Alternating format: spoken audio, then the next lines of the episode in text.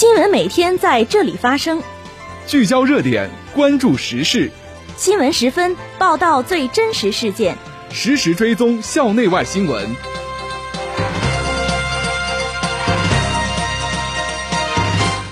听众朋友，下午好，欢迎收听今天的新闻十分。今天是二零二一年十一月二十三号，星期二，农历十月十九。今天夜间到明天白天，聊城地区天气晴。气温零下四度到十度。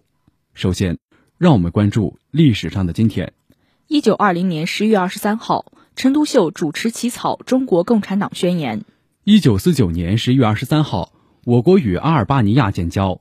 本次节目的主要内容有：我校有序开展核酸抽检和新冠疫苗加强针接种工作；中国畜牧业协会来信对我校表示感谢；习近平向第四届世界媒体峰会致贺信。塞浦路斯侨界举办庆祝中塞建交五十周年线上座谈会。下面请听详细内容。首先是校内新闻。自十月下旬以来，学校陆续开展核酸抽检和新冠疫苗加强针接种工作。截止到十一月二十号，已完成六千五百余人核酸抽检和四千六百余人新冠疫苗加强针接种工作。继五月组织新冠疫苗第二针接种后，根据新冠病毒疫苗接种工作安排。我校于十月二十号在东校医院组织全程接种疫苗满六个月的四千六百余名师生开展新冠疫苗加强针接种工作。根据新冠疫苗接种规定，学校将分期分批为全程接种满六个月的师生员工接种第三针疫苗，实现加强针全覆盖。此次接种采用同种技术路线的疫苗进行加强免疫接种。根据疫苗接种工作流程，东校医院接种点划分为填表、预检、接种。留观四个区域，按照疫苗种类，共设置了六个接种点，每个功能区域都摆放了统一标识的指示牌。接种师生全程佩戴口罩，保持一米距离排队，服从现场人员引导，有序接种。近日，中国畜牧业协会寄来感谢信。对以王长法院长为首的聊城大学毛驴研究院全体人员，在第七届中国驴业发展大会暨第二届德州驴种质资源保护与开发利用高峰论坛中的精心组织和辛苦付出表示感谢。本次会议经过聊城大学毛驴研究院及禹城市惠民畜牧科技有限公司与中国畜牧业协会多次沟通与争取，于二零二一年十月十八号到二十号在禹城召开，线下有二百多名代表参会，线上吸引了数万名相关从业者交流互动。聊城大学作为山东省肉类协会驴业分会会长单位，自二零二零年底会议确定后，进行了前期的精心安排和部署。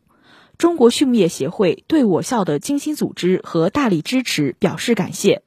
感谢我校聊城毛驴高效繁育与生态饲养研究院等单位的通力合作。下面是学院快讯，近日。机械与汽车工程学院党总支与会议室组织学习党的十九届六中全会精神。会议由学院党总支书记孟庆华主持，党总支成员、支部书记参与学习。会上，孟庆华领学了中国共产党第十九届中央委员会第六次全体会议公报。围绕公报内容，学院党总支成员和各支部书记进行深入细致的交流，充分领会全会精神。近日，学生工作处和各学院利用周末时间，组织学生在科学会堂分批观看电影《长津湖》，重温抗美援朝光辉历史，接受爱国主义教育。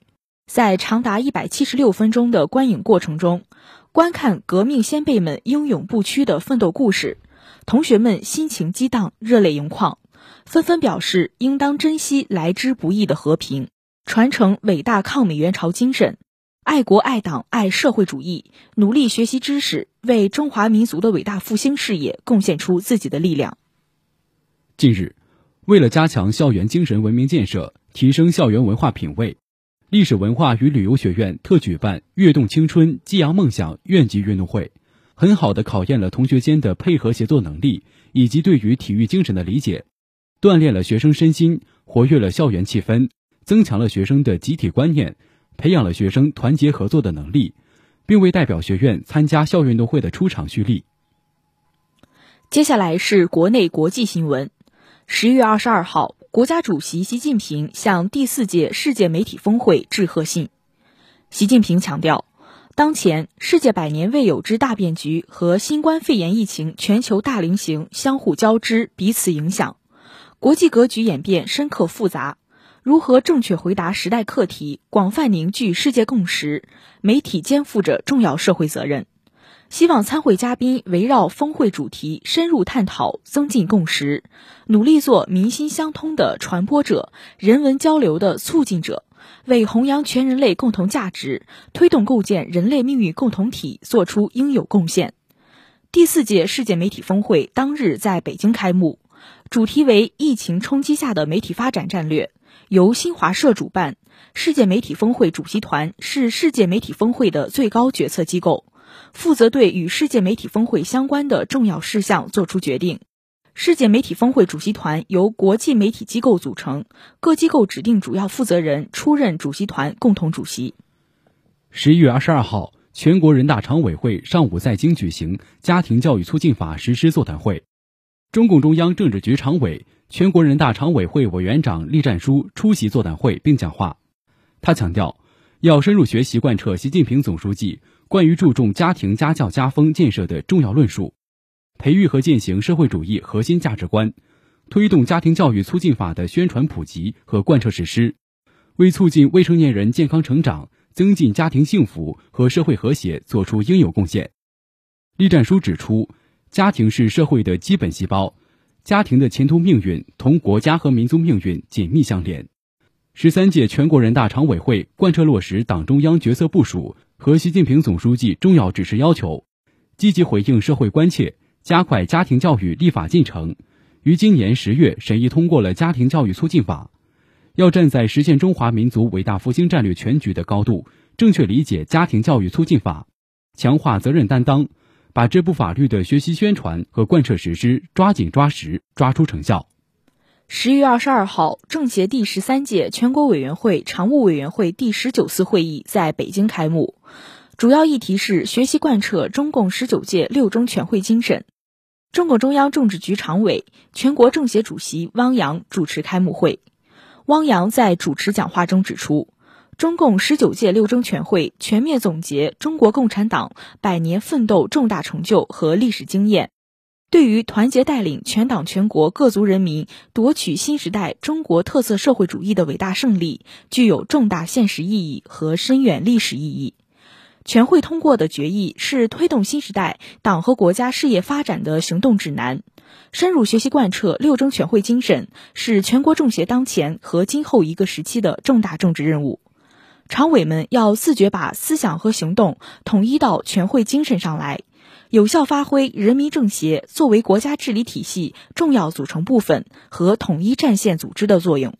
为实现中华民族伟大复兴的中国梦贡献智慧和力量。十一月二十二号，中共中央政治局委员、国务院副总理孙春兰到河北省张家口市古杨树场馆群、北京大学第三医院崇礼院区。北京市首钢滑雪大跳台调研，考察北京冬奥会医疗保障和疫情防控工作。他强调，要深入贯彻十九届六中全会精神和习近平总书记关于冬奥会筹办的一系列重要指示，按照简约、安全、精彩的办赛要求，遵循国际救援规则和医疗保障规律，加强全流程、全要素应急培训和演练，提升医疗保障、疫情防控水平。为北京冬奥会安全顺利举办提供有力保障。孙春兰指出，当前北京冬奥会系列测试赛正在陆续开展，国际疫情仍然严峻复杂，疫情防控丝毫不能麻痹，要认真落实分区分级闭环管理，做到精准有效防控。近日，塞浦路斯侨界举办庆祝中塞建交五十周年线上座谈会，中国驻塞浦路斯大使刘彦涛在塞主要侨团。留学生及中资企业代表等参加了座谈会。刘彦涛在座谈会上表示，在中塞建交五十周年之际，两国关系在百年未有之大变局及新冠疫情背景下逆势发展，进入历史最好时期。这得益于两国元首强有力的战略引领，两国坚持共同原则和价值观的核心基础，坚持开放包容、互利共赢的合作发展之道，坚持友谊领航、民心相通的友好交流之道。关键是双方在涉及彼此核心利益和重大关切问题上坚定相互支持。刘彦涛充分肯定侨界在传播中国声音、增进中塞友好方面所做的大量工作，希望侨胞当好两国人民沟通的桥梁和纽带，为中塞关系发展继续贡献力量。听众朋友，今天的新闻时分就为大家播送到这里，编辑李月，播音李诺。冯基超，感谢您的收听，下次节目再会。